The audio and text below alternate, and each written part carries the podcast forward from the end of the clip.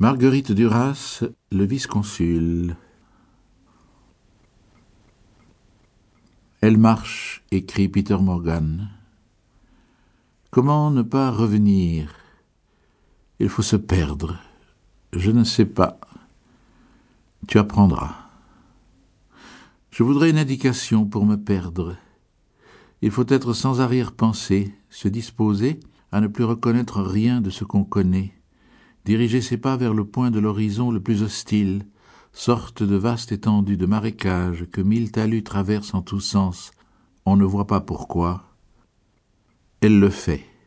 Elle marche pendant des jours sur les talus, les quitte, traverse l'eau, marche droit, tourne vers d'autres marécages plus loin, les traverse, les quitte pour d'autres encore. C'est encore la plaine du Tonlé-Sap, elle reconnaît encore. Il faut apprendre que le point de l'horizon qui vous porterait à le rejoindre n'est sans doute pas le plus hostile, même si on le juge ainsi, mais que c'est le point qu'on ne penserait pas à juger du tout qu'il l'est. Tête baissée, elle rejoint le point le plus hostile de l'horizon, tête baissée. Elle reconnaît les coquillages dans la vase, ce sont ceux du Tonlé Sap. Il faut insister pour qu'à la fin ceci qui vous repousse demain vous attire, c'est ce qu'elle a cru comprendre que sa mère disait en la chassant. Elle insiste, elle le croit, elle marche, elle désespère. Je suis trop petite encore, je reviendrai. Si tu reviens, dit la mère, je mettrai du poison dans ton riz pour te tuer. Tête baissée, elle marche, elle marche.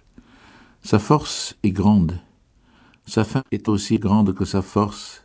Elle tourne dans le pays plat du tonne sapes le ciel et le pays se rejoignent en un fil droit. Elle marche sans rien atteindre. Elle s'arrête, repart, repart sous le bol. Fin et marche s'incrustent dans la terre du tonlé sap, prolifère enfin et marche plus loin.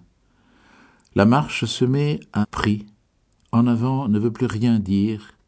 Dans le sommeil, la mère, une trique à la main, la regarde. Demain au lever du soleil, va-t'en, vieille enfant enceinte qui vieillira sans mari. Mon devoir est envers les survivants, qui un jour, eux, nous quitteront. Va-t'en loin. En aucun cas tu ne dois revenir, aucun. Va-t'en très loin, si loin, qu'il me soit impossible d'avoir de l'endroit où tu seras la moindre imagination. Prosternez-vous devant votre mère, et va-t'en. Son père lui a dit, si je me souviens bien, nous avons un cousin dans la plaine des oiseaux, il est sans trop d'enfants, il peut peut-être te prendre comme domestique. Elle ne demande pas encore la direction. Il pleut tous les jours, le ciel remue sans cesse, il court vers le nord. Le grand lac grossit, jonque avançant dans le lac du Tonlé Sap. D'une rive, on ne voit l'autre que dans les éclaircies lumineuses après les orages. Entre le ciel et l'eau, il y a une rangée de palmes bleues. Quand elle est partie, elle voyait cette autre rive tout le temps. Elle n'y est jamais allée. Si elle la rejoignait, commencerait-elle à se perdre? Non, car de cette autre rive, elle pourrait apercevoir cette rive-ci où elle est née. Les eaux du Tonlé Sap sont étales, leur courant est invisible, elles sont terreuses, elles font peur.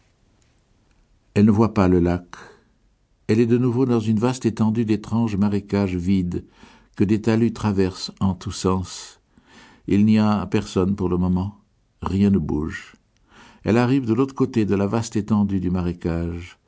Derrière elle, c'est une plateforme métallique éblouissante qui disparaît avec la pluie. Elle voit que de la vie la traverse. Un matin, un fleuve est devant elle. Il y a dans la voie de l'eau une disposition encourageante et facile, une marche qui dort. Son père a dit un jour que si on suivait le tonne sapes, on ne se perdait jamais que tôt ou tard on retrouverait ce qu'il baigne sur ses rives, que ce lac est un océan d'eau douce, que si les enfants sont en vie dans ce pays, c'est grâce aux eaux poissonneuses du tonlé sap. Elle marche. Elle remonte pendant trois jours le fleuve qui s'est présenté devant elle. Elle calcule qu'au bout du fleuve, elle devrait retrouver le nord, le nord du lac. Elle s'arrêtera face au lac, restera là. Aux arrêts, elle regarde ses pieds larges au-dessous insensibles de pneus. Elle les caresse. Il y a du riz vert, des manguiers, des bananiers en bouquet. Elle marche pendant six jours. Elle s'arrête. N'a-t-elle pas marché davantage avant de trouver le fleuve qu'elle a marché en le suivant pour retrouver le nord? Elle continue à suivre le fleuve, elle épouse de très près ses méandres, nage quelquefois le soir. Elle repart, regarde. Les buffles de l'autre rive ne sont-ils pas plus trapus qu'ailleurs? Elle s'arrête. L'enfant lui grouille dans le ventre de plus en plus. Bataille de poissons dans son ventre, jeu sourd et comme gai de l'intolérable enfant. Elle demande la direction de la plaine des oiseaux? Elle se dit que lorsqu'elle la connaîtra, elle ira dans la direction contraire à celle-là. Elle cherche l'autre façon de se perdre, remonter vers le nord, dépasser son village. Après, c'est le Siam, rester avant le Siam. Dans le nord, il n'y a plus de fleuve, et j'échapperai à cette habitude que j'ai de suivre l'eau. Je choisirai un endroit avant le Siam et je resterai là. Elle voit le sud se diluer dans la mer, elle voit le nord fixe. Personne ne connaît la direction de la plaine des oiseaux. Elle marche. Le tonne sapes descend du nord de même que tous les fleuves qui se jettent dedans. On les voit, ces fleuves, tous groupés en une chevelure, et la tête qui les porte est tournée vers le sud. Il faut remonter à la pointe de la chevelure, à sa fin, et de là on aura son étalement devant soi, vers le sud, le village natal compris dans le tout. Les buffles trapus, les pierres qui rosissent, parfois il y en a des blocs dans les rizières. Ce sont des différences qui ne signifient pas que la direction est mauvaise. Elle croit terminer sa danse autour de son village, son départ était faux, sa première marche était hypocrite, elle se dit Maintenant je suis parti pour de bon, j'ai choisi le nord. Elle s'est trompée. Elle a remonté le Stung Pursat, qui prend sa source dans les cardamones au sud. Elle regarde les montagnes à l'horizon. Elle demande si c'est le Siam. On dit que c'est le contraire, c'est le Cambodge. Elle s'endort en plein jour dans une bananerie. La faim est devenue trop grande. L'étrangeté de la montagne n'a pas beaucoup d'importance. Elle fait dormir. La faim la prend à la montagne. Elle commence à dormir. Elle dort. Elle se lève, elle marche parfois vers les montagnes comme elle marcherait vers le nord. Elle dort. Elle cherche à manger. Elle dort. Elle ne marche plus comme dans le tonne les sapes. Elle piétine, elle tourne. Elle contourne une ville, on lui dit que c'est Pursat. Elle dépasse un peu l'endroit où se trouve Pursat, continue en zigzagant, à peu près tout droit, en fin de compte vers les montagnes. Elle ne demande jamais où se trouve le tonne les sapes, dans quelle direction. Sur cette direction, sur cette direction-là, croit-elle, les gens mentiraient. Elle passe devant une carrière abandonnée, elle entre, elle dort. C'est aux environs de Pursat. De l'entrée de la carrière, on voit les toits. Une fois, il a dû y avoir deux mois qu'elle était partie. Maintenant, elle ne sait pas. Ils sont mille dans la région de Pursat. Des femmes chassées, des vieillards, de guerre à d'auteur, ils se croisent, cherchent à manger, ne se parlent pas. Nature, nourrissez-moi. Il y a des fruits, de la boue, des pierres colorées. Elle n'a pas encore trouvé son système pour attraper les poissons endormis près des berges. Sa mère lui a dit Mange, ne va pas t'ennuyer de ta mère, mange, mange. Elle cherche très longuement à l'heure de la sieste. Pleine, donnez-moi à croquer quelque chose. Elle cueille des fruits quand il y en a, des bananes sauvages, du riz vert, des mangues. Elle ramène ces choses dans la carrière et mange, mâche le riz vert, la bouillie tiède et sucrée, avale. Elle dort. Le riz vert, les mangues, qu'il en faut. Elle dort. Elle se réveille, regarde devant elle.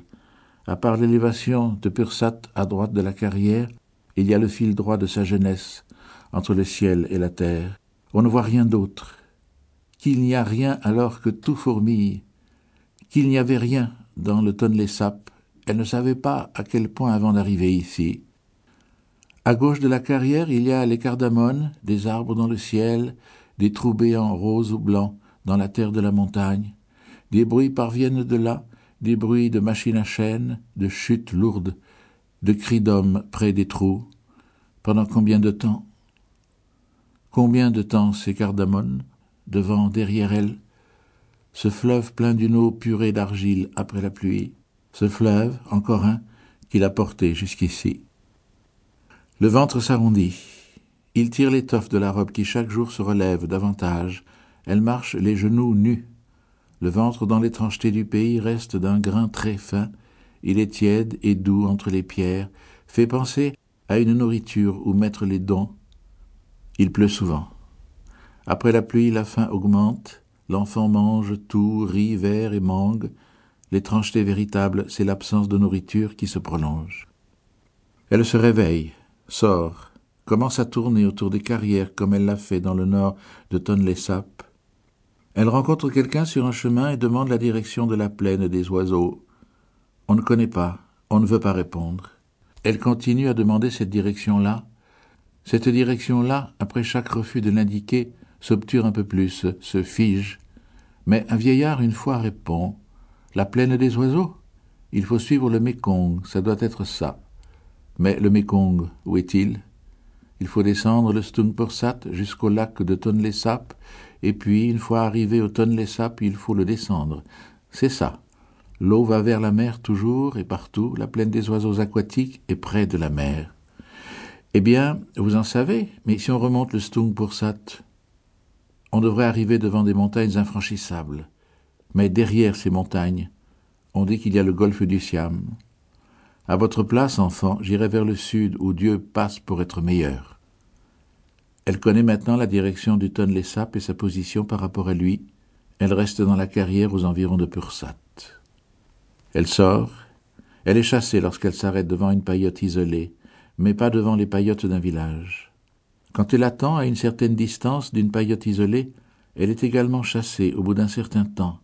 Il en est de même dans les villages. Elle attend le long du fleuve dans les bouquets de bambous, elle traverse des villages sans être remarquée, pas plus que les autres mendiantes. Elle se faufile dans des petits marchés, des vendeurs de soupe les croisent, elle voit des morceaux de cochon étincelant sur des étals, des nuées de mouches bleues regardent avec elle plus près. Aux vieilles femmes et aux vendeurs de soupe, elle demande chaque fois un bol de riz. Elle demande des choses différentes, riz, os de cochon, poisson, vieux poisson, quoi. Qu'est-ce que ça peut vous faire de me donner un vieux poisson? Parce qu'elle est si jeune, quelquefois, on lui donne. Mais la règle, c'est le refus. Non, parce que tu reviendras demain, et après-demain, et on la regarde? Non. Par terre, dans la carrière, elle trouve ses cheveux. Elle tire, ils viennent par mèches épaisses. C'est indolore, ce sont des cheveux. Elle est devant avec le ventre et la faim. C'est devant elle que se trouve la faim. Elle ne tourne plus la tête, que perdrait-elle sur un chemin? La repousse des cheveux, c'est du duvet, de canard. Elle est une bonzesse sale, les vrais cheveux ne repoussent pas, leurs racines mortes à Pursat. Elle commence à retrouver des abris. Elle reconnaît les bornes de pierres écrites, les trous béants au flanc de la montagne, roses, verts. Elle retrouve la carrière chaque soir, elle est close et le sol est sec. Il y a moins de moustiques que sur les talus, moins de soleil, plus d'ombre, où rester les yeux grands ouverts sur la lumière extérieure. Elle dort. De dedans la carrière, elle regarde la pluie tomber. Intervalles imprévisibles, des explosions se produisent dans la montagne de marbre. Des nuées de corbeaux sont projetées vers le ciel, les bouquets de bambous jour après jour sont gagnés, plus haut par l'eau du Stungpursat. Des chiens passent, sans grogner, sans s'arrêter. Elle les appelle, mais ils passent. Elle se dit Je suis une jeune fille sans odeur de nourriture. Elle vomit, s'efforce de vomir l'enfant, de se l'extirper, mais c'est de l'eau de mangue acide qui vient. Elle dort beaucoup, elle est devenue une dormeuse, c'est insuffisant. Nuit et jour, l'enfant continue à la manger. Elle écoute et entend le grignotement incessant dans le ventre qu'il décharne. Il lui a mangé les cuisses, les bras, les joues. Elle les cherche. Il n'y a que des trous là où elles étaient dans le tonnelet sap. Les racines des cheveux, tout. Il prend petit à petit la place qu'elle occupait, cependant que sa faim, à elle, il ne l'a pas mangée. Le feu acide de l'estomac apparaît comme un soleil rouge pendant le sommeil. Elle trouve qu'invisiblement il se passe quelque chose, qu'elle voit mieux le reste qu'avant, qu'elle grandit d'une certaine façon comme intérieure. L'obscurité environnante se déchire, s'éclaire. Elle trouve. Je suis une jeune fille maigre. La peau de ce ventre se tend, elle commence à craquer. Le ventre tombe sur mes cuisses maigres. Je suis une jeune fille très maigre, chassée, qui va avoir un enfant. Elle dort. Je suis quelqu'un qui dort. Le feu la réveille, son estomac flambe, c'est du sang qu'elle vomit. Ne plus manger de mangue acide, mais seulement du riz vert. Elle cherche. Nature, donne-moi un couteau pour tuer ce rat. Il n'y a rien par terre des graviers ronds de lits de rivière. Elle se retourne, pose le ventre sur le gravier. Le grouillement cesse, cesse, cesse complètement. Elle étouffe, elle se soulève, le grouillement recommence. Au-delà de la brèche de pierre de l'entrée de la carrière, le Stung Pursat continue à se remplir. Il est plein à rabord. Il déborde d'une eau jaunâtre. Les bambous dedans sont pris tranquillement, ils sont pris par la mort. Elle regarde les eaux jaunes, ses yeux deviennent fixes, elle les sent se clouer dans son visage. Le regard vers les bambous noyés, on ne sent plus rien. La faim est gagnée à son tour par quelque puissance qui la noie. Abandonner. On trouvera comment la façon d'abandonner. Regard encore sur les eaux jaunes et les bambous noyés. On dirait que la faim trouve sa nourriture là. Mais elle rêve. La faim, un temps très court, très vite. Elle revient et écrase. La jeune fille est sous la faim, trop grande pour elle. Elle croit que la vague va être trop forte. Elle crie. Elle essaie de ne plus regarder le Stung Pursat. Non, non, je n'oublie pas. Je suis ici. Où sont mes mains Des pêcheurs passent près de la carrière. Quelques-uns la voient. Pour la plupart, ils ne se retournent pas. Elle mange les jeunes choses, les plus tendres, pousses de bananiers. Elle regarde passer les pêcheurs. Ils passent et repassent. Elle leur sourit. Ce qui arrive en dehors de la carrière commence à être différent de ce qui arrive au-dedans, le mouvement là du mouvement ici. Sauf par anicroche, quand elle se blesse le pied sur un éclat de marbre par exemple, elle a tendance à oublier l'origine qu'elle a été chassée parce qu'elle est tombée enceinte d'un arbre très haut, sans se faire de mal, tombée enceinte. La mère a dit Ne va pas nous raconter que vous avez quatorze, dix-sept ans. Nous les avons eus, ces âges-là, mieux que vous. Taisez-vous, nous savons tout. Si elle dit connaître ces âges encore, savoir, elle ment. Sous le ciel autour de Pursat, sais-tu qu'il y a de la boue qui peut se manger? Des terres inondées par le Stung Pursat, dont le spectacle vous prend à vous-même étrangement. Les explosions des carrières et celles des corbeaux, je te les raconterai peut-être un jour, car je te reverrai. J'ai l'âge de te revoir, et puisque nous sommes en vie, toi et moi. À qui d'autre que toi raconter Qui m'écoutera Et qui s'intéressera que la nourriture absente, je la préfère à toi maintenant Pendant des jours et des semaines, heure après heure, minute après minute, elle contemple et adore la nourriture absente. Elle reviendra pour lui dire à cette ignorante qui l'a chassée Je t'ai oublié. Un jour la fin de l'enfant sort de la carrière. C'est le coucher du soleil, elle se dirige vers les lumières tremblantes de Pursat. Il y a longtemps qu'elle les voit, ces lumières. Elle n'osait plus aller vers elles. Pourtant, si elle a choisi de rester dans la carrière, c'est parce que de là, elle peut voir ces lumières. Ces lumières, nourriture. Ce soir, la faim de l'enfant va se jeter sur ces lumières. Elle est dans les rues de la petite ville. Elle est devant un étal. Elle marche. La marchande s'est éloignée. Elle vient de voler un poisson salé. Elle le met dans sa robe entre ses seins. Elle retourne vers la carrière.